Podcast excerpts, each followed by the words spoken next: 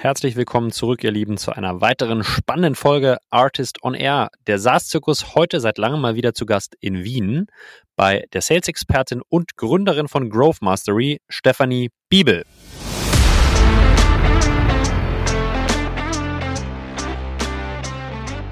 Denn tatsächlich kann man Founder Sales nicht replizieren. Was macht denn tatsächlich ein Founder? Ein Founder hat erstmal schon mal diese große Vision, an die er glaubt, für die er brennt. Ja, das ist schon mal ein ganz anderes Energielevel, wenn der über sein Baby erzählt, als jetzt ein Seller. das lässt sich zum Beispiel schon mal schwer replizieren. Dann ja. Naturally, was äh, Gründer sehr gut können, ist Storytelling, weil sie natürlich ihre Geschichte erzählen. Anhand ihrer Geschichte pitchen sie ihr Produkt. Ja, das ist meistens so. Und auch das kann ein Seller nicht replizieren. Ja, ihr Lieben, in der heutigen Folge dreht sich mal wieder alles um das Thema Sales und in diesem Fall um Sales-Organisation. Ich habe mit Steffi darüber gesprochen, wie man denn eigentlich in der frühen Phase eine Sales-Organisation sehr sinnvoll und gut aufbaut. Haben uns unterhalten über den ersten Hire, wer soll das sein, wie soll der sein, welche Eigenschaften muss der mitbringen.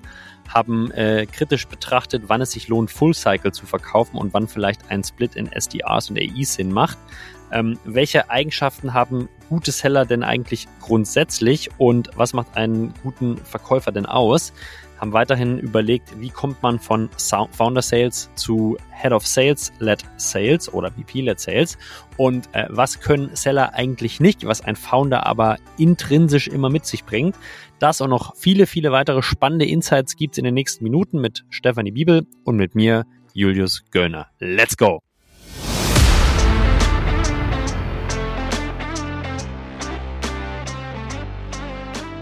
Artist on Air, der SaaS-Podcast für den deutschsprachigen Raum.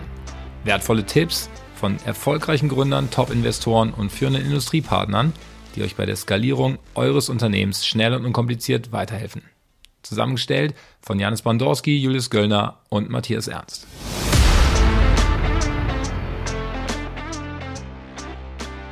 Ja, wie bereits angekündigt in den letzten Wochen, wollen wir ein bisschen mehr Transparenz in die Szene hier bringen und äh, ein paar spannende Companies, die nächstes Jahr auf dem Artist Summit dabei sein werden, euch hier kurz vorstellen. Und eine dieser Companies hört ihr jetzt. Viel Spaß! Die Wired Minds GmbH ist im Bereich Sales Business Intelligence tätig. Ohne zuverlässige und aussagekräftige Daten werden im B2B-Vertrieb keine Entscheidungen mehr getroffen. Unabhängig davon, ob es um die Auswahl des Akquisekanals für die Kundengewinnung, die Investition in neue Geschäftsfelder oder die Bewertung von Besucherflüssen im Web geht. Unsere Softwarelösungen verwandeln den anonymen Traffic einer Website in konkrete Lead- und Umsatzpotenziale, liefern hochrelevante Informationen für Investitionsentscheidungen oder helfen dabei, die Customer Journey in Echtzeit dynamisch und vertriebsorientiert zu optimieren. Wir adressieren alle Branchen und Firmengrößen im B2B-Sektor. Steigern Sie jetzt Ihren ROI im Vertrieb und besuchen Sie uns auf www.waldmanns.de.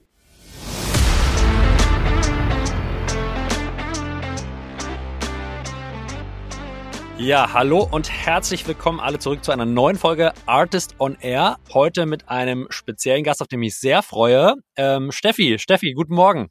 Guten Morgen. Ich freue mich auch sehr, dass ich äh, zu Gast bei dir sein darf, vor allem immer in der sehr elitären Runde von tollen Gründern, die du sonst hast. ja, also da, äh, da gehörst du, glaube ich, auch gut dazu. Vielleicht können wir direkt mal einsteigen. Ähm, du bist ja selber auch äh, Gründerin und kannst uns vielleicht mal kurz erzählen, wer bist du und was machst du? Ja klar, voll gerne. Also Stephanie mein Name, ich bin Gründerin der Growth Mastery und ich habe vor circa einem Jahr, also wir hatten jetzt gerade einjähriges, die effektivsten Sales-Trainings ins Leben gerufen für Sales. Also meine Leidenschaft gehört dem Sales. Ja, vor allem aus dem Hintergrund, da ich jetzt einfach schon wirklich sehr, sehr lange in der Startup-Szene unterwegs bin und gesehen habe, dass wir da ein großes Problem haben, vor allem im Dachmarkt. Und das ist halt Sales. Und ja, ich möchte einfach nicht mehr so viele, ja, tolle Startups scheitern sehen, ja. Die Quote 1 aus 10, das finde ich einfach, das ist nicht akzeptabel. Und dann habe ich mir gedacht, gut, da trete ich an und das will ich verändern. Und ja, habe einen guten Weg gefunden, wie wir das machen können. Das ist ja direkt ein spannender Punkt, Steffi. Und vielleicht erstmal, um das ein bisschen einzuschränken, ähm, Sales-Trainings für was für ein Segment speziell? Also machst du von ja. mhm. äh, Re Retail-Sales und Leute, die Vodafone-Verträge verkaufen, bis hin zu äh, Enterprise SaaS alles oder hast du eine Fokussierung in deiner Arbeit?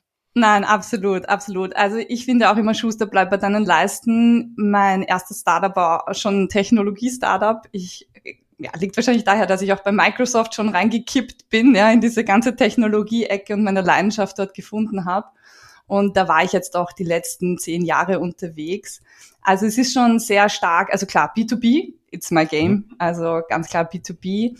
Und dahingehend auf jeden Fall tendenziell in die Technologie-Ecke wir haben ganz viele, ja klar, SaaS-Ideen, ja, aber wir schließen auch jetzt niemanden aus. Also wenn jetzt jemand nicht dem SaaS-Modell folgt, ja, dann würde ich ihm nicht sagen, hey, du darfst nicht bei uns rein. Ich finde es mhm. eher wichtiger, dass man sagt, ich habe dieses Startup-Mindset, ich will wirklich die, ja, die best funktionierendsten oder auch die neuesten Techniken lernen im Sales. Und da versuche ich eigentlich, ja, zumindestens, also schon natürlich eine homogene Gruppe immer zu haben, aber ich möchte auch niemanden sagen, hey, du darfst da nicht rein. Jetzt ähm, ist es natürlich so, dass du jetzt nicht die Erste bist, die Sales-Trainings äh, sich ausgedacht hat. Correct. Daher frage ich mal etwas provokativ nach. Was sind so denn deine Erfahrungen gewesen äh, vor der Gründung, die dich dazu gebracht haben, sozusagen ein eigenes Produkt, einen eigenen Service ähm, zu starten? Hm. Und vielleicht auch, wer sind bei deinen Kunden die Zielpersonen? Äh, Steffi, sind es eher die Geschäftsführer, sind es die AIs, sind es die SDAs? Also ähm, ja. Das wären zwei coole, coole Einblicke in deine Gedanken, was, was dich sozusagen dahin geführt hat, wo du jetzt bist. Ja, absolut. Also, wie es entstanden ist, also so hatte ich es auf jeden Fall nicht am Plan. So viel kann ich schon mal vorweg schicken, weil ich mir auch tatsächlich nie Gedanken gemacht habe, mich selbstständig zu machen. Ich habe dann noch klassischerweise mit Interim angefangen, habe bis vor kurzem noch selber zwei Head of Sales Mandate gehabt. Also ja, ich habe da eine starke Findungsphase durchgemacht. Und es ist dann eigentlich so Training dabei rausgekommen. Also es war jetzt nicht so, dass das geplant war und ich bin sicher nicht die Erste, die Trainings am Markt anbietet, um Gottes Willen. Aber für Startups im Speziellen habe ich sehr wenig gesehen und dann auch noch für Dach noch weniger. Also ich, es gibt tolle internationale Vorbilder für mich auch, wie Winning by Design, finde ich wahnsinnig inspirierend. und äh, Chaco ziehe ich mir auch immer wieder rein. Also gar keine Frage, gibt's tolle Vorreiter. Und ich, ja, ich kannte das auch ehrlicherweise vorher nicht. Ich habe mich auch sehr spät mhm. damit beschäftigt. Und im Dachmarkt habe ich dann eigentlich trainingstechnisch gar nichts gefunden und habe mir gedacht, okay, aber das wäre doch eigentlich das Effektivste. Also es gibt viel Coaching, und tolle Plattformen und ganz viel in die Richtung, gar keine Frage. Aber so richtig Training, hands-on, wirklich on the job, habe ich nichts gefunden. Und dann habe ich gedacht, okay, das ist aber eigentlich mein Sweet Spot. Weil das, was ich wirklich so richtig gut kann, also ich bin halt eben so dieser Hands-on-Typ, ja. Ich, ich nehme die Probleme und ich will die sofort lösen. Ich bin so ein Problemlöser-Typ. und ich kann gar nicht anders. Also wenn noch Leute zu mir kommen und sagen, ja, Steffi, da und da habe ich so meine Problemchen, ich gebe immer sofort einen Tipp. Ich kann nicht anders. Ja. Ich will immer sofort was lösen. Und da hat sich das eigentlich ganz gut gematcht mit dem Trainings-Approach, wo ich ja wirklich hands-on die Probleme on the go in den Programmen löse. Und das ist so ein bisschen auch, woher es gekommen ist und ja, für welche Zielgruppen ist das jetzt oder wen spreche ich damit an? Also wir haben halt drei unterschiedliche Programme mittlerweile, auch das ist äh, schön floriert. Und ich sage jetzt mal, wir haben ein Training, das geht ganz klar in die SDR-Ecke, also Pure Outbound Kalterquise at its best. Dann mhm. haben wir eins, das ist wirklich für die Account Executives und dann haben wir eins für die Head of Sales Leadership. Ähm, und da decken wir eigentlich schon ein breites Spektrum ab. Das heißt, ich spreche in erster Linie mit Gründern, mhm. vor allem und Gründerinnen natürlich auch, die skalieren, skalieren, skalieren wollen. Und das ist auch total legitim. Und dadurch, dass wir ihr Team enablen und wirklich Sales Enablement anbieten können, sie das auch natürlich weitaus besser. Das ist, glaube ich, auch so ein bisschen der Schwerpunkt für diese Folge. Steffi, lass mal genau ja. darüber sprechen, wie können oder sagen wir mal, welche Fehler können Gründer äh, selbst machen und mit ihren Teams in so einer frühen Phase der Skalierung. Mhm. Äh, welche Sachen könnte man aber auch richtig machen? Was sind deine Erfahrungen? Ähm, wir werden mal durch unterschiedliche Punkte in dieser ersten Phase im Aufbau von Sales-Strukturen und Sales-Teams gehen ja. ähm, und einfach so ein bisschen mal an deinem Wissen partizipieren, was du jetzt über viele Mandate, aber auch deine eigenen Erfahrungen jetzt eingesammelt hast. Ich denke, da steckt äh, sehr viel Wert drin und äh, freue mich auf die Punkte. Vielleicht fangen wir einfach mal sozusagen an, wenn man wirklich mit der mit der Company ganz am Anfang ist, was passiert meistens aus meiner Erfahrung, und es ist auch richtig so, äh, die Founder machen, machen Sales. Ne? Also Founder Sales ist, glaube ich, so der, der Startpunkt äh, von ja. allem. Ja. Ähm, jetzt hast du jetzt, jetzt, jetzt hast du sehr eine spannende These aufgestellt. Es gibt Founder Sales und es gibt echtem Sale, ja, echte Sales. Lass uns da mal reingehen. Also was ist Founder Sales für dich? Warum ist es wichtig? Und was ist echter Vertrieb? Was ist echter Sales für dich? Und wie unterscheiden sich vielleicht diese zwei Punkte oder Phasen äh, im mhm. Unternehmen? Ja, ja, ich weiß. Du siehst auch meine provokativen Posts auf LinkedIn immer wieder dazu. Das merkt man schon. Also ja, äh, ich, ich unterscheide das deswegen, ums Gründern natürlich auch ein bisschen plakativer und greifbarer zu machen. Denn tatsächlich kann man Founder Sales nicht replizieren. Was macht denn tatsächlich ein Founder? Ein Founder hat erstmal schon mal diese große Vision, an die er glaubt, für die er brennt. Ja, das ist schon mal ein ganz anderes Energielevel, wenn der über sein Baby erzählt als jetzt ein Seller. das lässt sich zum Beispiel schon mal schwer replizieren. Dann ja. Naturally, was äh, Gründer sehr gut können, ist Storytelling, weil sie natürlich ihre Geschichte erzählen. Anhand ihrer Geschichte pitchen sie ihr Produkt. Ja, das ist meistens so. Und auch das kann ein Seller nicht replizieren, weil das ist nicht seine Geschichte. Es ist nicht echt. Ja? Es ist die Geschichte vom Gründer. Also ich kenne ganz viele Seller, die gehen auch rein und die erzählen dann die Gründergeschichte. Das hat aber wenig Wirkung, weil es mhm. nicht weil es nicht authentisch ist. Ja? Es ist eine Geschichte von einem anderen Menschen. Und dann hast du, ich nenne das immer so diese Founder-Aura, ja. Äh, wenn, klar, also du hast eine ganz andere Ausstrahlung als Gründer, eben, weil du so energized und, und auch so aufgeladen bist, ja, von deinem Ding. Du hast einen unbrechbaren Willen, dieses Baby natürlich nach vorne zu bringen, ja. Also auch da ganz andere Attitude und das kommt jetzt auch noch dazu, du bist halt ein absoluter Experte in dem, was du machst. Warum? Weil du mhm. dieses Produkt gebaut hast. Du hast ja vorher im Normalfall, ja, also ich würde sagen, die meisten haben es schon so gemacht, ein Problem analysiert, ein Produkt gebaut und das halt wirklich so, du kennst jeden Millimeter von dem, was du da gemacht hast auf deinem Weg. Das heißt, du bist ein wahnsinniger Experte im Thema und auch das sind oftmals Seller nicht, vor allem wenn man halt junge Talente einste äh, also einstellt, die jetzt Quereinsteiger sind und noch nie in dem Feld waren, haben die kein, keine Expertise. Ja? So, und jetzt kommt noch eins dazu, was Founder natürlich auch am Anfang machen und völlig legitim ist. Sie verkaufen an ihr Netzwerk. Und sie, das Vitamin B versucht man natürlich am Anfang anzukurbeln und das wird dir auch geraten, das rate ich auch Foundern, das ist total richtig. Aber was für ein Netzwerk bringt denn dein Seller mit? Wenn ich mir das so anschaue, ist das meistens ziemlich dünn. Und da, du siehst schon, alles das, was ich jetzt beschreibe, ist so klassisch Founder Sales und funktioniert auch super gut am Anfang. Und meistens kommt halt dieser Wake-up-Call, leider, bei ganz vielen, also ich rede ja auch mit so vielen Gründern und jeder erzählt mir dieselbe Story. Ja, Steffi, das stimmt schon, das war genauso bei mir. Ich habe dann den ersten Seller eingestellt, es hat halt dann gar nicht funktioniert, ich habe nicht verstanden, warum. Ja, okay, ne? wenig überraschend, aber das klingt ja, Steffi, das klingt ja so, als, ähm, als ist der Horizont schwarz, ja. Also ja, äh, ja, unter den gut. Voraussetzungen findet man ja, finden wir ja niemanden, der sozusagen uns im Sales-Team unterstützt. Daher ja. zwei Fragen, Anschlussfragen von mir. Ähm, wann ist ein guter Zeitpunkt nach einem äh, Seller zu suchen und was muss denn der dann mitbringen, beziehungsweise welchen Teil der Wertschöpfung sollte er denn dann übernehmen, wenn hm. Founder sozusagen diese ganzen Punkte, die du gerade erwähnt hast, in Betracht ziehe, ja? Also Absolut, ja. absolut. Ja, ich, hire.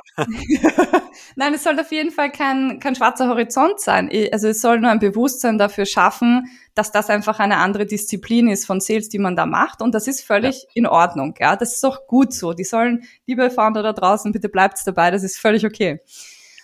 Wann sollte man wechseln? Und wir werden dann sicher auch noch erklären, natürlich, was jetzt echter Sales heißt. Ja. Ich glaube, dieser berühmte, berüchtigte Product Market Fit, ja, das ist so das Thema, wo ich auch sage, der ist nicht nur wichtig fürs Produkt, der ist auch wichtig für den Seller. Also was ich einem Seller nicht umhängen würde, ist rauszufinden, wer mein Ideal Customer Profile ist. Das können Seller, haben sie auch nicht gelernt. Also warum soll der Seller das besser können als du als Gründer? Also ich finde diese Phase, die muss den Gründern vorbehalten sein, zu sagen, okay, ich finde raus, wer ist wirklich mein Ideal Customer Profile und dieser Product Market Fit, der muss einfach da sein. Das kann ich nicht an einem Seller umhängen. Das finde ich ist für mich zum Beispiel ein No-Go. Ja. Und da ist so der, ich sag mal, der erste Switch, den ich vollziehen würde, je nachdem, was die, ob ich jetzt nach Enterprise verkaufe oder Small Medium Business mache, ich hätte gesagt, irgendwo zwischen 20 und, und 40, 50 Kunden, ja, wo mhm. ich wirklich dann so meinen Fit gefunden habe und einfach merkt, dass die Traction anzieht. Man merkt das eh, wenn das der Punkt ist, ja, dass man immer wieder in ein Segment verkauft, wo man merkt, ah, warte, da haben wir jetzt was gefunden, da stoßen wir auf Gold. Und da ist, glaube ich, der Moment gekommen, wo man sagen kann, ja, das macht jetzt Sinn, Verstärkung zu holen, weil klar hat man als Gründer eine Million Themen am Tisch, ja. Also das ist ja wirklich wie ein Wunder, was, ich meine, ich bin jetzt auch Gründerin, ja? ich, ich merke das ja auch an mir, ja. Du bist so ein Wunderwuzi, der zehn Jobs auf einmal hat. Also das ist wirklich verrückt und ich kann das so nachvollziehen, dass man dann sagt, okay, ich will Sales als erstes auslagern an jemanden, der es besser kann. Und das ist der Punkt. Der sollte es halt dann auch wirklich besser können. Und da kommen wir zum nächsten Problem einen Junior günstig einzustellen, der noch nie im Sales war oder wirklich das noch nie gelernt hat, das ist halt nicht die bessere Variante von dir. das wird nichts, ja, weil dem musst du jetzt erstmal Sales beibringen und zwar echten Sales, den Sales, den man selber ja nie gemacht hat. Und da schließt sich's halt komplett, ja. Ich glaube, die Vorlage nehme ich jetzt, Steffi, und lass mal kurz definieren aus deinen, mit deinen Worten, was echtes echter, echter Sales oder echter Vertrieb, um es ja. mal einzudeutschen, bedeutet, um, um diesen Punkt, äh, um diesen Punkt einmal sauber zu klären. Ja, absolut, absolut. Ja, ich habe mir auch gedacht, das müssen wir jetzt vielleicht mal aufs Tableau bringen. also, echter Sales hat natürlich mehrere Komponenten. Ja, also es ist natürlich wenn ich jetzt kalt prospect, ist das was anderes, als wenn ich in mein Netzwerk verkaufe. Das heißt, ich brauche hier schon mal ganz andere Skills, sei es jetzt Cold Calling Skills oder auch ob ich Mail oder LinkedIn Social Selling nutze. Das heißt, ich muss anfangen, diese Channels zu verstehen, die Mechanik. Ich muss Kommunikation natürlich verstehen, wie ich mit Trigger arbeite, um jemanden ins Gespräch zu verwickeln. Also da gehören ganz, ganz viele Skills dazu, als jetzt eben nur anzurufen ich rufe dich an und sage, hey, Julius, voll cool, hey, lass uns doch gemeinsam was machen, haben ein geiles Produkt am Markt gebracht, ja. Das ist was anderes, ja. Du musst ganz anders herangehen. Also es fängt schon beim Prospecting natürlich an. Mhm. Es geht dann weiter, im Sales reden wir ganz oft von äh, Methodik, ja. Also es ist ja, Sales ist ein Prozess, dem man immer wieder folgen kann und wenn er erfolgreich ist, dann kann ich das replizieren. Und um das zu machen, brauche ich Sales-Prozess-Design, ich brauche eine Sales-Methodik. Das heißt, es gibt schon sehr viele Techniken, Frameworks, ähm, die man nutzen kann, damit man im Endeffekt dann diesen replizierbaren Prozess auch immer wieder macht und dann auch natürlich erfolgreich skalieren kann. Und das ist das, wo die Magic natürlich zu Hause ist. Und dann geht es natürlich auch um die richtigen Tools. Also es gibt ja heute wahnsinnig viele Tools im Sales. Und auch da muss ich mich auskennen. Ja, was gebe ich meinem Team an Tools, damit die schneller vorankommen, damit die halt nicht drei Stunden sitzen und irgendwelche Sachen recherchieren, wenn ich die auf Knopfdruck aus einem Tool haben kann. Und ich sage auch immer, es gehört Mindset, Skillset und Toolset dazu. Und in allen diesen Bereichen ja, gibt es Dinge, die muss ich wissen, lernen, Hard Skills, Soft Skills, also da gibt's genug zu tun und da gehört auf jeden Fall ganz viel dazu, ja, was man gar nicht so wahrscheinlich am Schirm hat als Founder am Anfang. Ja, das heißt sozusagen, der, äh, um es jetzt mit meinen Worten noch einmal zusammenzufassen, Steffi, um dich richtig verstanden zu haben, du hast eigentlich einen Switch von, ich verkaufe als Gründer äh, in mein Netzwerk rein, unter anderem hin zu einer Methodik und diese Methodik ist entweder ein Inbound-System oder ein Outbound-System, aber hat auf jeden Fall eine gewisse ja. ähm, Struktur. Man braucht, man braucht sozusagen innerhalb dieser Methodik einen Prozess oder eine Methodologie, wie du gemeint hast. Ja. Und normalerweise ist diese, diese Methodik oder dieses System auch gestützt von Tools. Ne? Also ähm, das ist auch eine Komponente, die, die man braucht, wenn man wirklich dann über ein echtes Sales-System spricht, was losgelöst mhm. von Gründer verkauft an sein Netzwerk ähm, ja, passiert. Absolut. Absolut. Und es ist auch definitiv für viele, also ich habe ja auch Gründer in meinem Sales-Programm die ab und zu kommen ganz am Anfang und sagen, ja Steffi, ich weiß, das ist zwar für Seller, aber ich will das jetzt auch lernen und ich will nicht Founder Sales machen. Also ich habe genügend, die kommen und ich bin auch super happy drüber. Und die sagen dann auch immer, Steffi, ich habe gar nicht kapiert, was Sales eigentlich heißt. Ja, ich habe immer gedacht, das ist, man hatte dieses Image, ne, noch immer so im Kopf, im Dachraum vor allem. Wir sind da so gebrandmarkt, ja, was, was wir ja. da so im Kopf haben. Ja, bloß, ah, diese Seller und das ist alles immer so negativ besetzt bei uns im Kopf. Und nachdem sie in meinem Programm rausgehen, sagen sie genau das Gegenteil, nämlich, boah, Steffi, voll krass, ja, ich kann mich jetzt mein, mein, meine Sicht auf Sales hat sich so verändert und das macht richtig Spaß. Also ich habe schon Gründer gehabt, die sind vorher wirklich, haben sie gesagt, ich hasse Sales, ja, und ich sehe, okay, da musst du jetzt durch. Und danach haben, hat sich, das war ein Product Founder, der fürs Product verantwortlich war, und der hat gesagt, Steffi, ich setze mir jetzt den Sales-Hut auf, ich will bei uns im Startup für Sales verantwortlich sein. Das ist einfach geil, ich habe es kapiert, mir macht Spaß.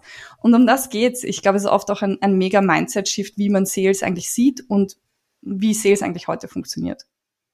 Ja, das kann ich total unterschreiben. Und äh, ich glaube, die kontinuierliche Arbeit am Image der Sales-Profession in, in Dach, da gibt's äh, einige, äh, die, glaube ich, mit uns das versuchen, ein bisschen ja. voranzutreiben. Gott sei Dank. Äh, Gott sei Dank, ja, und es wird auch, wird auch Zeit. Ähm, Jetzt stellt sich natürlich trotzdem die Frage, okay, also ich bin mir als Founder diese Themen bewusst, ich bin mir klar, okay, mein Netzwerk ist vielleicht erschöpft und das ist auch nicht skalierbar. Ich muss jetzt eine, muss jetzt eigentlich ein System aufbauen mit den Komponenten, die du gerade erwähnt hast. Ja. Und ähm, wen, wen hole ich jetzt? Ja, also wer ja. ist jetzt, wer sollte jetzt mein erster Hire sein? Du hast schon sozusagen kritisch auf das Thema Let's get a Junior in, äh, ist, ist günstig, ja, äh, schon ja. kurz angemerkt, aber also wen hole ich jetzt in dieser extrem wichtigen nächsten Phase neben mir verkauft jemand als Founder. Ist ja nicht so, dass man das übergibt aus meiner Erfahrung, ja. sondern neben mir verkauft jemand. Wen hole ich, Steffi? Ja, absolut berechtigte Frage. also, wahrscheinlich ist jetzt auch die Antwort ein wenig überraschend. Es muss nicht zwingend jetzt ein Senior Seller sein. Kein also, Junior, kein Senior. Jetzt bringst du mich aber in Schwulitäten hier. Ja, ich weiß, jetzt wird's interessant, oder? Ich, ich gebe das, ich, ich gebe euch jetzt mal einfach mein Beispiel ich war zwölf Jahre im Marketing und bin dann quer eingestiegen in den Sales. Und ist mir so passiert, ja, als erstes Startup. Also ich bin aus dem Corporate rüber ins Startup, ja, also ich habe dann so einen kompletten Switch gemacht. Und ich war erfolgreicher als jeder Seller vor mir. Da waren drei Seller, ich bin gekommen und in drei Monaten ist bei mir alles schon durch die Decke gegangen. Ich hatte damals keine Sales Skills. Also ja, klar kam ich aus dem Marketing, habe das Ding ein bisschen verstanden, aber ich war nicht trainiert, ich wusste nicht, wie man Cold Calling macht oder sonstiges. Ja, ich habe einfach gemacht. Und es war halt sehr erfolgreich. Ich habe in meinem ersten Jahr gleich mal eine Million Umsatz gemacht und das hat niemand vor mir so dort geschafft. Und die Frage war so ein bisschen, was war die Magie? Weil es waren nicht die Sales Skills die ich jetzt alle aufgezählt habe. Ich hatte keine Methodologie. Mein Pitch war ein, wirklich ein Produktpitch vor dem Herrn. Also nichts, was ich heute trainieren würde, meinen Sellern. Ich habe keine Discovery gemacht, ja, die bei mir heute Pflicht ist. Ja. Also all das habe ich nicht gemacht. Und jetzt ist die Frage, warum hat das trotzdem funktioniert? Ich sag's mal so. Erstens, ich habe für diese Vision gebrannt. Also es war wirklich so, dieses Startup war wie mein Baby. Und das würde ich euch raten sucht euch jemanden, der genauso brennt wie ihr, weil Leidenschaft kann man nicht trainieren. Und ich war einfach heiß aufs Thema. Das war halt voll mein Ding, weil ich habe an Marketingmanager verkauft und da kommt der zweite Tipp. Sucht euch jemanden, der diese Zielgruppe, an die ihr verkaufen wollt, extrem gut kennt. Mhm. Ich kannte die halt auswendig. Ich war selber zwölf Jahre Marketingmanager und ich habe einen Marketingmanager verkauft. Natürlich habe ich die angerufen und gesagt, hey, ich weiß ja ganz genau das und das und das, ja. Also ich hatte sofort die Trigger. Ich musste auch nicht lange überlegen, weil ich war es ja selbst. Ich habe mich selbst verkauft. Das heißt, ich war wahnsinnig erfolgreich durch diese Kombination dieser eigentlich Kombination aus Founder Sales und echtem Sales, also wir sagen fast mehr Founder Sales als echter Sales, weil ich habe diese Vision getragen, ich hatte eine wahnsinnige Leidenschaft, ich habe diese Zielgruppe des ICP in- und auswendig gekannt, was eher mehr zu, ich würde mal sagen, Handwerkszeug gehört. Und ja, ich habe mich da natürlich mit Trial and Error Cold Calling mäßig durchgeboxt, damals noch am Telefon, aber habe da zum Beispiel auch mir, damals war Team Taxis so, das der große, ja, der da on the rise war. Da habe ich mir von dem halt so ein paar YouTube-Videos angeschaut und von dem halt gelernt. Aber das war eigentlich so meine Magic. Also mhm. das wären so meine Tipps. Sucht euch lieber jemanden, der die Leidenschaft mitbringt, der euer Ideal Customer Profile versteht, der nämlich die Probleme versteht von dieser Zielgruppe und dann trainiert die Skills dazu. Und das kann auch jemand sein aus meiner Sicht, der halt vielleicht erstmal nur zwei, drei Jahre Erfahrung hat. Ja, also ich würde mir halt jetzt keinen kompletten Rookie als ersten Seller reinholen, weil bis die sich selbst auch gefunden haben, ja, das ist okay, aber das ist für ein Startup, finde ich, echt schwierig. Die Combo würde ich nicht wählen. Aber es muss jetzt auch keiner sein, der zehn Jahre und schon gar nicht im Corporate übrigens war. Bitte lasst das aus, ja. Das sind ganz andere Gegebenheiten. Ihr braucht eher jemand mit einem Entrepreneurial Mindset. Hm. der auch einfach mit, ähm, ich sag mal, chaotischen Situationen sehr gut umgehen kann. Und jemand eher, der resilient ist, ja, der flexibel ist, der sich noch sehr stark auch coachen lässt. Das äh, für so, ja, für so jemanden würde ich gehen.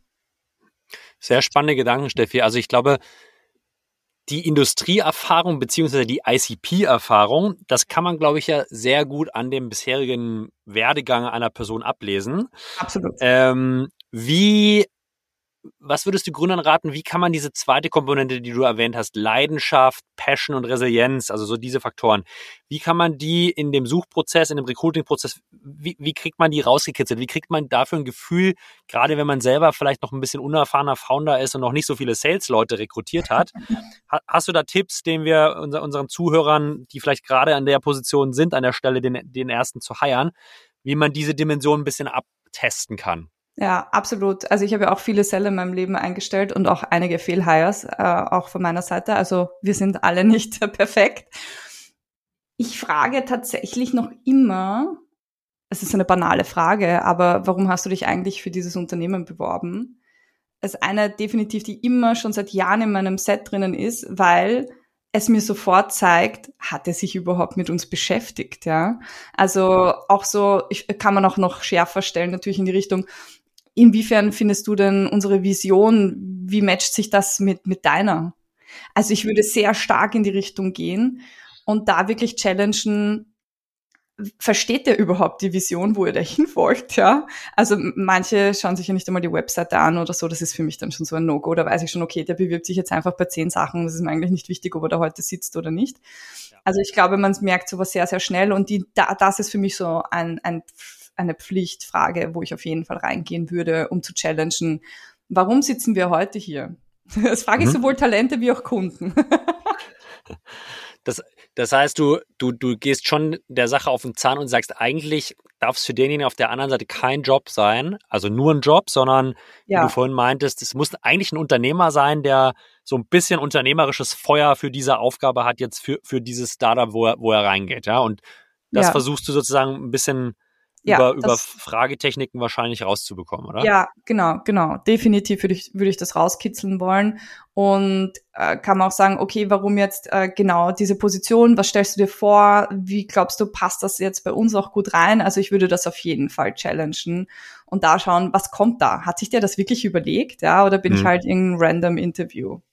Ja, also das, das ist äh, spannend, was du sagst, weil ich hatte vor ein, zwei Monaten mal mit, den, mit Seth Hart gesprochen hier im mhm. Podcast. Mhm. Eine spannende Folge zum Thema irgendwie, äh, äh, wie baue ich eine Sales-Organisation auf? Und er sagt ganz klar, ähm, der erste Hire sollte ein sogenannter Sales Pioneer sein, ja, und der, der Pionier beschreibt viele genau von den Dimensionen, die du auch gerade erwähnst, ja. nämlich das muss eigentlich ein Unternehmer im Unternehmen sein und der darf sich nicht zu schade sein, die Hände dreckig zu machen, ja.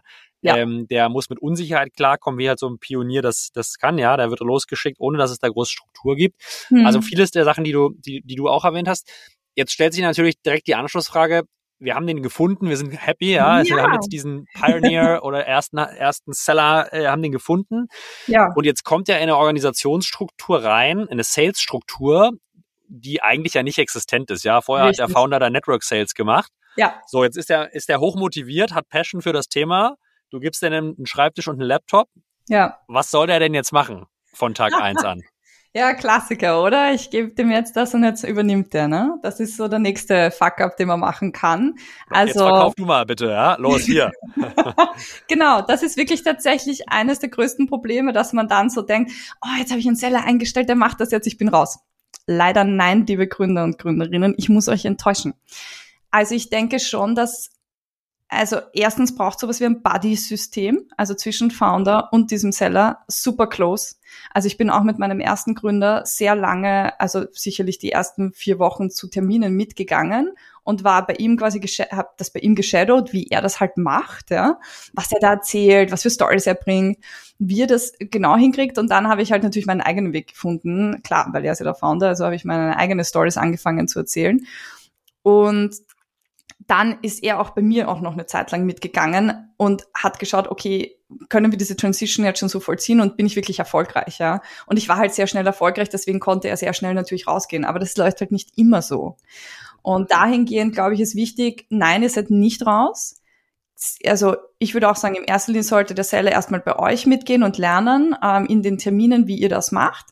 Dann kann man quasi langsam switchen und man ist quasi nur noch eben der Beifahrer und der andere ist im Lead und dann geht man halt auch wirklich raus. Und ich glaube, neben den Terminen bei Kunden kommt dann noch eben dazu, dass man da auch im Sparring ganz stark wirklich anfangen muss, diesen Sales-Prozess jetzt zu designen und zu diese Hypothesen auch gemeinsam aufzustellen, dass der Founder sagt, okay, schau, bis jetzt hat so funktioniert schau mal du und lass uns da im Sparring sehr eng arbeiten, wie so ein replizierbarer Sales-Prozess sich jetzt daraus entwickeln lässt und wo wir sehen, dass die Hypothesen stimmen und wo wir sehen, dass die Hypothesen einfach falsch waren, ja, und dass wir adaptieren müssen.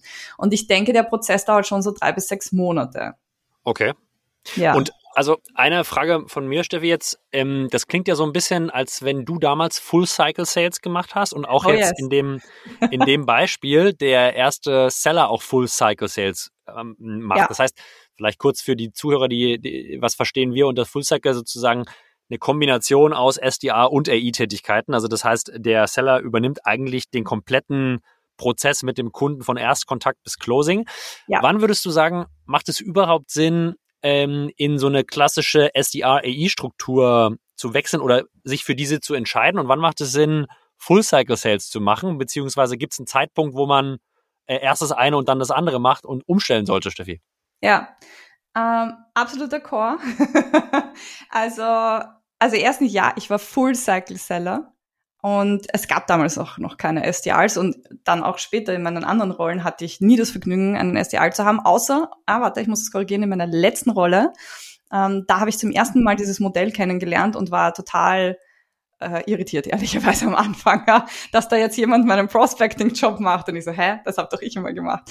Also, wie würde ich's machen, wenn es mein erster Seller ist. Also ich, für mich gibt es da zwei Möglichkeiten. Entweder ihr stellt euch wirklich einen Full Cycle an. Warum?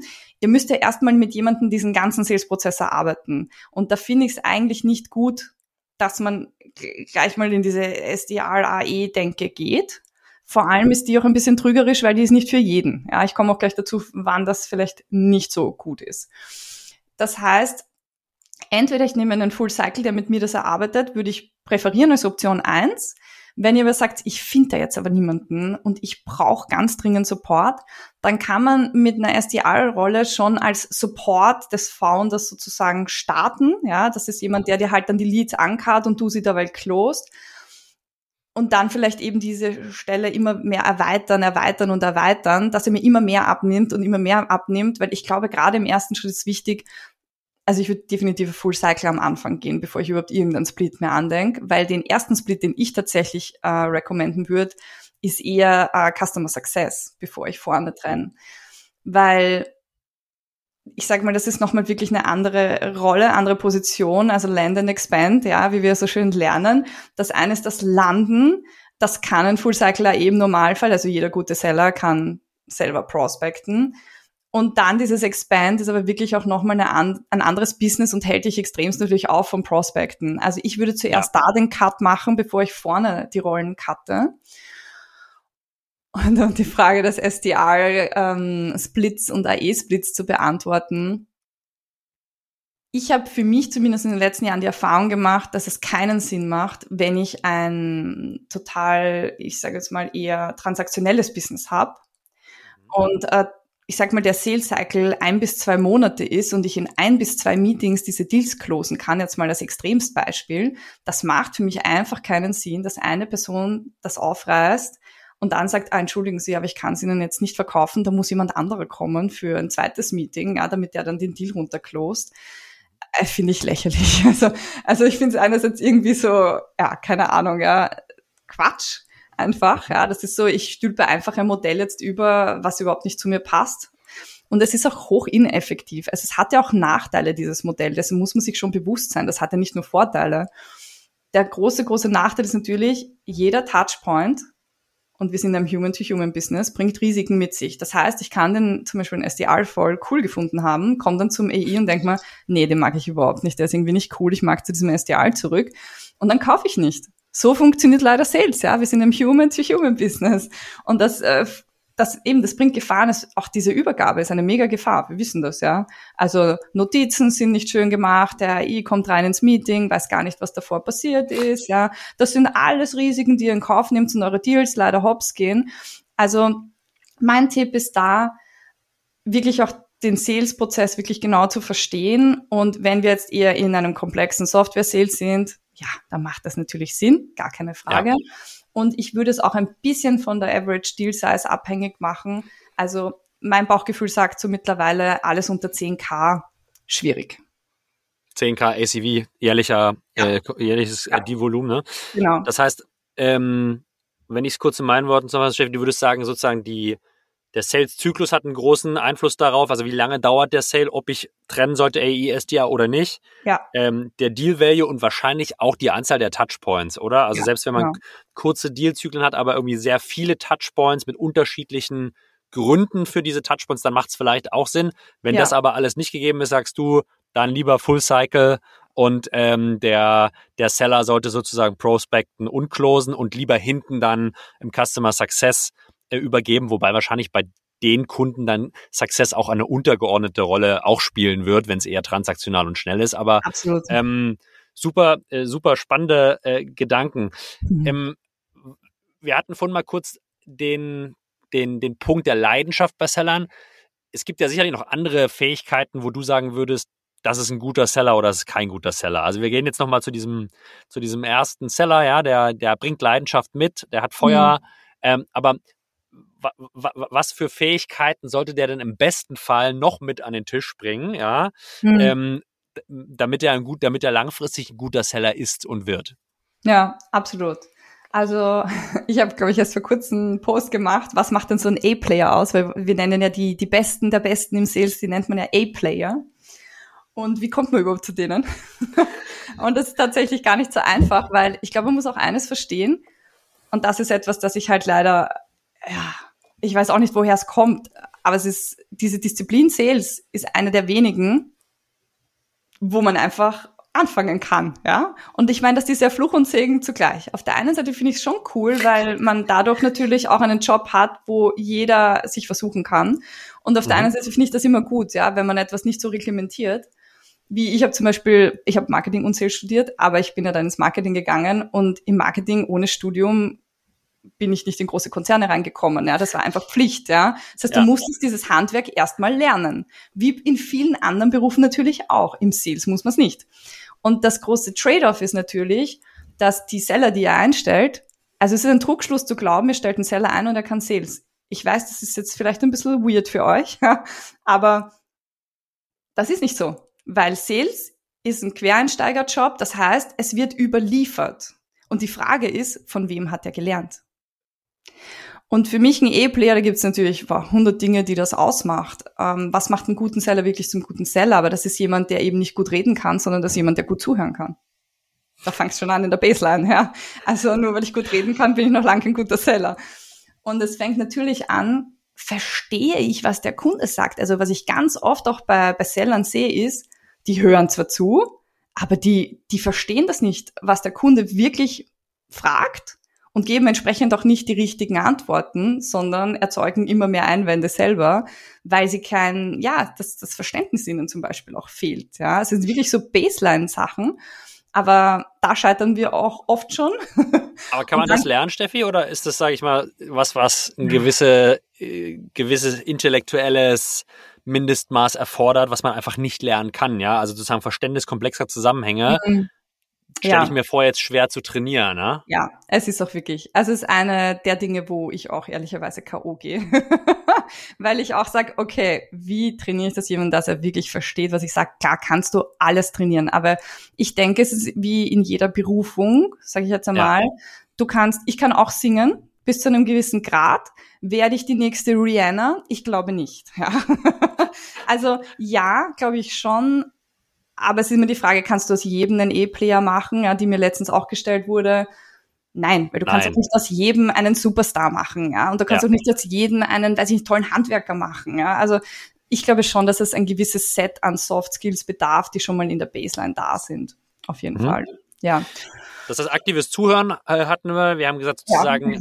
ähm, Empathie, vielleicht kann man es so verstehen, also ja. sozusagen Empathie und ein gewisses inhaltliches Verständnis der Kundenanforderungen. Ja. Äh, was würdest du sagen, sind noch so äh, ein, zwei Top-Sachen, auf die man im Recruiting achten sollte, wenn man, wenn man den oder die ersten Seller einstellt? Ja, also Empathie würde ich definitiv nochmal unterstreichen und auch das ist schon etwas, das man lernen kann, empathisch zu sein. Ja, das ist zum Beispiel ein Skill, finde ich, der geht, den haben wir auch im Training drinnen, ja, wo wir drüber sprechen, wie man Empathie zeigen kann. Außer, weißt du, ihm ist halt der Gegenüber komplett wurscht, ja, das ist halt schwierig. Aber im Normalfall haben wir eben A-Player-Seller, denen der andere nicht wurscht ist und ich glaube, das soll man auch rauskitzeln aus so Interviews. Ja? Ist das jetzt jemand, der nur Job wechselt für einfach mehr Kohle? Mhm. Gibt leider genug, das nenne ich die Oldschool-Seller, aber so wurden sie halt auch erzogen. So ja. hat dieser Beruf lange funktioniert. Hey, wir schütteln mit der Kohle, weil diesen Job will keiner machen, deswegen kriegst du fette Provision und deswegen komm doch einfach zu uns, ja, und wir zahlen dir mehr als die anderen. Solche Seller würde ich nicht einstellen. Das macht euch nicht happy, das kann ich euch garantieren, weil they go for the money und nicht eigentlich für das, um was es heute geht. Weil einen guten Seller macht für mich aus, dass der wirklich A, zu 100 Prozent hinter dem Produkt steht, was er verkauft. Auch das super wichtig, würde ich auf jeden Fall abchecken. Kann man nicht im Bewerbungsgespräch, ist ein bisschen schwierig, glaube ich. Aber oh ja, vielleicht eben auch durch das brennt er, brennt er für die Sache, für das Thema. Ja, brennt er ja. für das Produkt, kann man vielleicht schon abchecken. Aber es stellt sich dann eher im Verkaufsprozess raus, ob der wirklich brennt dafür und auch dran glaubt. Weil wenn er nicht ans Produkt glaubt, dann kann er es auch nicht gut verkaufen. Dann wird es immer semi-gut sein. Das heißt, glaubt er ans Produkt und will der wirklich das Problem seines Gegenübers lösen? Hat er ein ehrliches Interesse an Kunden oder macht er halt das nur, ja, um seine Rechnung zu bezahlen oder fette Commission zu kassieren? Und das sind halt aus meiner Sicht ja nicht die E-Player, die ich sehen möchte.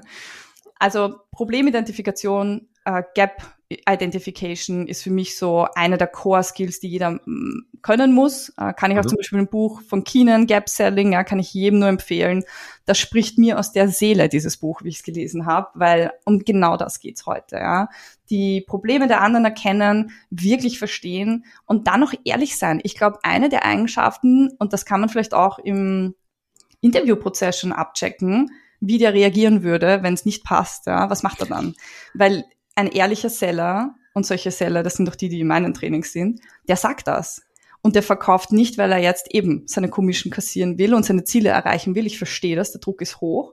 Aber ein ehrlicher Seller sagt, hey, sorry, es tut mir leid, aber das passt nicht. Das wird euch nicht glücklich machen und wir sind da nicht die beste Lösung. Und so bin ich immer am besten gefahren, auch wenn es meinen Gründern nicht immer getaugt hat. aber da möchte ich euch auch alle Gründer und Gründerinnen, die uns zuhören, äh, wirklich dazu ja auch auffordern, gebt bitte den Talenten nicht so viel Druck, dass sie um jedes Biegen und Brechen verkaufen müssen, egal an wen, egal was. Euch fliegt in der Churn Rate sowieso wieder um die Ohren. Also es bringt nichts, nur kurzfristig zu denken. Also das vielleicht auch so als einer noch der wichtigsten Punkte. 100 Prozent d'accord, Steffi. Und ich glaube, äh, es geht auch so ein bisschen mit dem einher, was wir vorhin kurz angesprochen haben, nämlich das Image von Sales. Ich glaube, ein großer Unterschied im, im Software, im Tech-Sales ist halt schon, genau wie du sagst, dass man sozusagen kundenzentriert verkauft und eher beratend tätig ist, um Probleme von Kunden zu lösen und jetzt halt nicht wie im Strukturvertrieb bei Versicherungen, äh, ja, wo, wo, wo jeder im Freundeskreis wahrscheinlich schon mal einen Kumpel hatte, der dann selber die nächste Haftpflicht oder Kfz äh, andrehen wollte. Ähm, äh, ja, also es gibt, glaube ich, einen sehr, sehr großen Unterschied zwischen Vertrieb und Vertrieb und es ist extrem wichtig, dass man sozusagen das, was, was du machst oder was eigentlich viele im SaaS-Ökosystem machen, nämlich wirklich beratend verkaufen und Probleme für Kunden lösen, dass ja. man das auch im Recruiting nochmal nach vorne stellt, ja, dass man, dass man sozusagen wirklich e-, eher Berater sucht eigentlich als, als Verkäufer, sage ich immer. Ähm, mhm. Ähm, also sehr spannende Punkte und vielleicht Empathie, um das auch nochmal kurz anzusprechen. Und, und äh, das ist immer so ein Punkt in meiner Erfahrung, wird extrem oft mit Sympathie verwechselt. Ja, also wenn wir über Empathie sprechen, sprechen wir ja. darüber, dass man sich in den Kunden reinversetzen kann, richtig? Ja, absolut, genau. Es ja. geht darum zu spüren, was er spürt und das auch durch, das sind Techniken natürlich, wie man das auch zeigen kann und das einfach besser transportiert. Und es ist wahnsinnig, ich sehe so viele, also ich sehe ja so viele Discoveries auch, ja, von verschiedensten Talenten. Und manche haben das naturally, dass sie wirklich total empathisch sind, Frauen vor allem, sehr spannend, ja, dass Frauen diesen Skill sehr natürlich anwenden. Und aber es gibt genug, genügend, denen, dass man auch wirklich super antrainieren kann und ja. die dann einfach danach einfach das besser zeigen können. Weil es heißt ja nicht, dass sie nicht empathisch sind, ja, nur weil sie es nicht zeigen. Das ist ja, ich glaube, wenn man, wenn man im Sales Empathie lernt, und das wirklich erlernen wir auch aus meiner Erfahrung, ist man auch auf jeder privaten Party oh, ja. äh, the guy everyone likes afterwards, ja, weil man hört viel zu, man stellt aktive, offene Fragestellungen, ja, man geht irgendwie, äh, man, man, man kennt danach, man kennt danach sozusagen die halbe Veranstaltung, kann man auch super als Trainingsgrund äh, nutzen. Also wir äh, wir motivieren unsere Seller, das auch einfach mal auszuprobieren auf, äh, in privaten Situationen, weil es also vieles, was man lernt im Vertrieb, im Tech-Sales aus meiner Sicht auch im, im privaten Leben extrem hilfreich ist, äh, bei zwischenmenschlichen Beziehungen. Ja. Ähm, aber gut, äh, ich glaube, ein super, super spannender Abschluss. Ich würde gerne in Anbetracht der Zeit, Steffi, nochmal auf ein Thema zu mhm. sprechen mhm. kommen, was auch extrem viele Founder immer beschäftigt. Jetzt habe ich den ersten Seller, jetzt habe ich vielleicht auch irgendwie den zweiten und dritten. Und dann mhm. kommt immer dieses Thema Head of Sales, kommt oh. immer auf den Tisch. Head of Sales, oh. ja, äh, so. Und da vielleicht mal von dir eine Empfehlung. Wann ja. ist denn, wann ist denn ein guter Zeitpunkt für einen Head of Sales? Hm. Und wie unterscheidet sich denn ein Head of Sales von meinen Sellern, die ich bis mhm. dato eingestellt habe? Lass doch das als vielleicht abschließenden Block nochmal kurz diskutieren. Ja, auch ein sehr spannendes Thema natürlich, weil jetzt wachsen wir ja und wir haben eben vielleicht schon ein paar Seller. Also ich denke auch, der erste Seller ist eben, ich nenne ihn auch immer den Evangelisten und dann hole ich mir im Normalfall ja so zwei noch dazu. Das würde ich immer empfehlen, weil man dann noch eine bessere Vergleichbarkeit hat, dass ich halt so drei Seller dann habe. Founder hab plus eben, drei, ja? Genau, Founder plus drei. Ähm, das finde ich immer ganz cool, weil da kann man wirklich schauen, skaliert das jetzt schon? Und ansonsten würde ich euch auch immer empfehlen, bitte nicht weitere Seller einstellen. Also es wird nicht besser, wenn ihr noch keinen replizierbaren Prozess gefunden habt und noch mehr Seller drauf ansetzt, die auch das nicht replizieren, weil sie replizieren den Misserfolg und nicht den Erfolg. Und deswegen würde ich immer so zwei, drei, also da bleibe ich lieber klein und finde es raus und dann mache ich auf. Und ich glaube, ab dem Zeitpunkt würde ich auch einen Head of Sales empfehlen, weil man ja doch dann schon eine gewisse Größe auch hat und als Founder einfach so viele andere Aufgaben hat, dass ich das sehr legitim finde zu sagen, okay, wir haben das jetzt herausgefunden, das funktioniert in der Baseline, ich übergebe das jetzt jemanden, der es im besten Fall besser kann, ja, und äh, da wirklich auch einen vollen Fokus drauf hat, das jetzt skalierbar zu machen. Und ich war auch in meiner ersten Head of Sales Rolle, kann ich mich erinnern, ich war also es waren ja drei Seller da, die waren dann alle weg. dann war ich alleine mit dem Founder, aber das hat hundertmal mehr gefruchtet, weil wir so eng waren und wir halt durch die Decke gegangen sind zu zweit. Und dann haben wir angefangen wirklich mit Teamaufbau und dann hatte ich ähm, zuerst so drei Seller, dann vier, dann fünf und dann, glaube ich, waren sogar sechs zum Schluss nach drei Jahren in meinem Team. Und dann haben wir das eben immer mehr skaliert, immer mehr skaliert, Stück für Stück, ja. Und da immer wieder eben ein bisschen sozusagen breiter gemacht. Ich war halt, ja, der Seller und Head of Sales da irgendwie so im einem, ja, und das ist vielleicht so gleich mal der nächste Fuck-up, den ich erwähnen möchte. Wenn ihr schon einen Head of Sales dann anstellt, dann ist das A, im besten Fall nicht euer bester Seller. Ich komme auch gleich dazu, warum. ja. Und B, verkauft er nicht. Also ich sehe das immer wieder noch, dass da, dass da so viele Head of Sales, obwohl ich jetzt schon ein Team von ein paar Sellern habe, dass die Head of Sales noch immer verkaufen gehen. Das ist für mich ein absolutes No-Go, weil das skaliert auch nicht. Das ist das Problem, ja. Weil man repliziert ja eigentlich nur, was man vorher gemacht hat der Founder sozusagen macht Sales und drei Seller, ja, und ist quasi Head of Sales auch noch parallel. Du kannst nicht auf so vielen Hochzeiten auf einmal tanzen und dieses Team braucht Enablement und das braucht Zeit und es braucht sehr viel Muße und der Head of Sales Job ist sehr fordernd. Also ich kann nicht einfach nebenbei auch noch super funky verkaufen. Also das würde ich auf, auf jeden Fall abraten für alle, die das äh, vielleicht noch so machen. Ja? Also lasst den Head of Sales bitte seinen Job machen. Und da komme ich jetzt auch dazu das ist ein komplett anderer Job als zu verkaufen. Also das sind komplett andere Kompetenzen. Und ich kann es euch nur aus meinem, aus unserem Leadership-Training sagen, die Kompetenzen, die wir da den Head of Sales, ich sage jetzt mal, beibringen, falls sie sie noch nicht haben, sind Sachen wie, wie baue ich eine Sales-Organisation auf? Wie ähm, mache ich einen Hiring-Prozess? Wie onboard ich das Team richtig? Wie motiviere ich die richtig? Wie mache ich einen Commission-Plan, der auch wirklich sitzt? Und dann gehen wir aber auch rein, nicht nur in die Leadership-Skills, äh, sondern wir gehen dann auch rein, wie gestalte ich die Buyer-Journey und mache die ganzen SLAs mit den anderen Abteilungen, damit das alles wirklich seamless ist und customer-centric. Wie mache ich ein Sales-Prozess-Design? alles das, was ich euch jetzt aufzähle, hat euer bester Seller noch nie gehört im Normalfall und kann er natürlich nicht, ja. Und das ist völlig logisch. Es liegt in der Natur der Sache.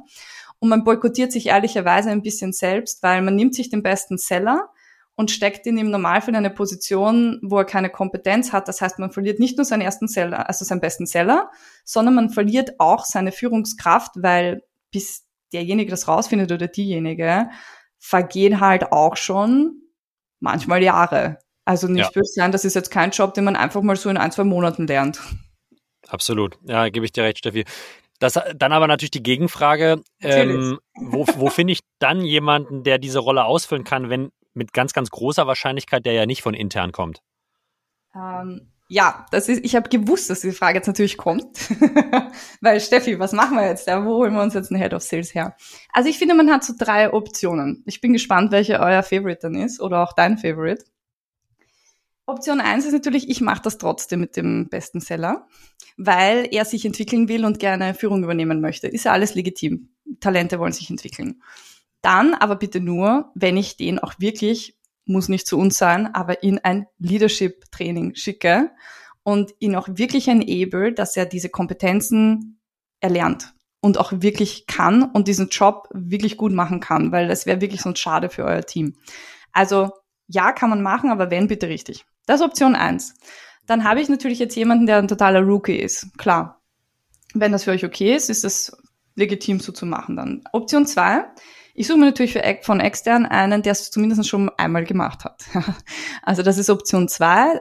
Ist natürlich dann auch länger natürlich wieder reinzukriegen, dauert. Der ist natürlich nicht so gut im Thema drinnen, aber hat vielleicht diese Kompetenzen schon äh, selbst entwickelt im besten Fall, war er auch in irgendeiner Form von Training oder Weiterbildung. Und dann gibt es natürlich äh, Option drei. Das ist, ich gehe eine Riege höher und suche mir vielleicht sogar jemanden, der schon das nicht öfters gemacht hat, sondern schon gar VP Sales ist der diesen Weg schon gegangen ist und genau weiß, wie er mich dorthin bringt. Jetzt bin ich gespannt, was deine Lieblingsoption ist. Also ich würde sagen, die hängt extrem stark von meinem Budget ab. Oh ja, das auch oftmals.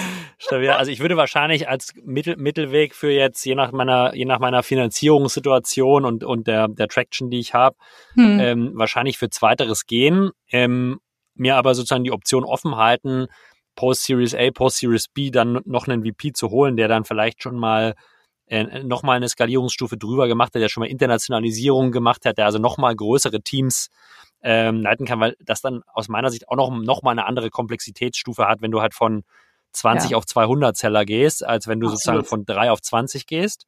Ja. Ich würde wahrscheinlich mit, äh, mit Option 2 gehen, aber wie gesagt, auch extrem, ich glaube, sehr situationsabhängig. Ja? Äh, wenn ich total budget-constrained bin, ist wahrscheinlich Option 1 die, die mir, wo mir nichts anderes übrig bleibt. Ja? Ähm, aber ja, also spannende, spannende Gedankengänge. Äh, hast du, hast du hierzu noch einen abschließenden inhaltlichen Satz, Steffi, den wir ans Ende dieser, dieser inner, dieses inhaltlichen Parts stellen ähm, möchtest, den du stellen möchtest?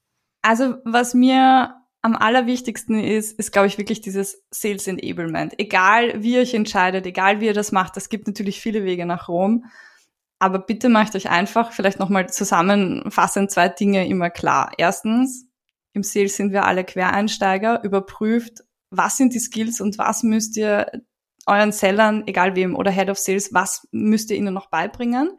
Und seid da auch von Anfang an einfach sehr fokussiert darauf und enabelt sie auch wirklich und schaut nicht darüber hinweg, weil die, ich sag mal, Probleme, die entstehen, das sind dann keine Fehlhires. Sorry to say. Ja, ich weiß, ähm, es ist immer einfacher zu sagen, hey, da hatte ich einen Fehlhire, ja, komm, kann passieren. Nee, ist es, es ist euer Fehler, dass ihr von Anfang an nicht die richtigen Kompetenzchecks gemacht habt und auch nicht das richtige Enablement darauf basierend gemacht habt. Und das ist immer unser Fehler im Leadership. Es ist niemals das Talent schuld, es sind immer wir schuld. Und ich finde das super wichtig, dass man so selbst reflektiert ist und da wirklich auch sagt, okay, passt, will ich anders machen, will ich richtig machen, wir können uns alle besser. Ich habe es auch bei, ja, auf die harte Tour gelernt, ich habe auch ein paar Fuck-Ups gemacht das machen wir alle. Aber ja. ich glaube, wichtig ist einfach, macht es besser, enabled eure Teams und das möchte ich euch auf jeden Fall allen mitgeben. Ja, das würde mir sehr am Herzen liegen. Also ich finde, das ist ein extrem gutes innerliches Schlusswort, äh, Steffi, und das kann ich wirklich nur unterschreiben. Und das ist auch zeitaufwendig und das tut auch als Führungskraft auch manchmal weh, weil das sind natürlich Themen, die bei dem ganzen alltäglichen Wahnsinn oftmals ein bisschen in Vergessenheit geraten, aber die extrem wichtig sind. Äh, an dieser Stelle von meiner Seite ein riesen Dankeschön an deine Insights, äh, Steffi, und diese ähm, vielen innerlich wertvollen Tipps. Ich glaube, gerade für Early-Stage-Founder, die auf dem Weg sind, sozusagen von Founder-Sales zu Founder-Led, extrem spannend. Wir haben hier in der Show immer noch eine abschließende Frage. Äh, das ist unsere Restaurant-Frage. Ja, also wenn die Artisten mal in Wien zu Gast sind, wo sollten sie unbedingt mal essen gehen? Kann Frühstück sein, Mittag, Abendessen, was dir ganz spontan in den Kopf kommt, wo sollten, wo sollten die Artisten unbedingt mal hin? Oh wow. Also ich bin ja eher so ein Underdog-Restaurant-Typ, ja. Also ich gehe. Völlig fein. Kann auch der Imbiss, kann auch der Imbiss einer Ecke sein. Also äh, was dir, was dir spontan in den Kopf kommt. Also was ich, also for the experience, ja, würde ich auf jeden Fall natürlich sagen, eines der wohl spektakulärsten Restaurants ist sicherlich das äh, Do Co. bei unserem Stephansplatz, weil man halt Blick auf den Stephansplatz hat. Und wenn man schon in Wien ist, ja, dann sollte ja man schon noch was ein bisschen von dieser, ja, von dieser View wahrscheinlich mitnehmen. Ja, das, das wäre, ich, so, das wäre so mein Tipp. Das nehmen wir. Das kommt auf die Liste. Alle Restaurants sind auch seit kurzem auf unserer Homepage äh, artist.net zu finden, in einer ein, eigens dafür äh, eingerichteten Restaurant-Section, ihr Lieben. Also wenn ihr mal irgendwo ja. unterwegs seid, äh, und ihr habt Lust auf lecker Essen, ist sicher einer unserer Gäste hatte, hatte schon mal einen Tipp. Steffi, vielen, vielen Dank für deine Zeit heute. Äh, Freue mich äh, super äh, drauf, dich, dich hier mal wieder zu treffen in Zukunft, ja. aber natürlich auch auf dem Summit im Oktober. Voll und gerne. wünsche dir jetzt erstmal, äh, wie man das so sagt, ähm, erfolgreiches Closing äh, diese Woche. Dankeschön. Hat mich Spaß gemacht, Steffi. Mach's gut. Ciao, ciao. Ja, auch. Ciao, ciao.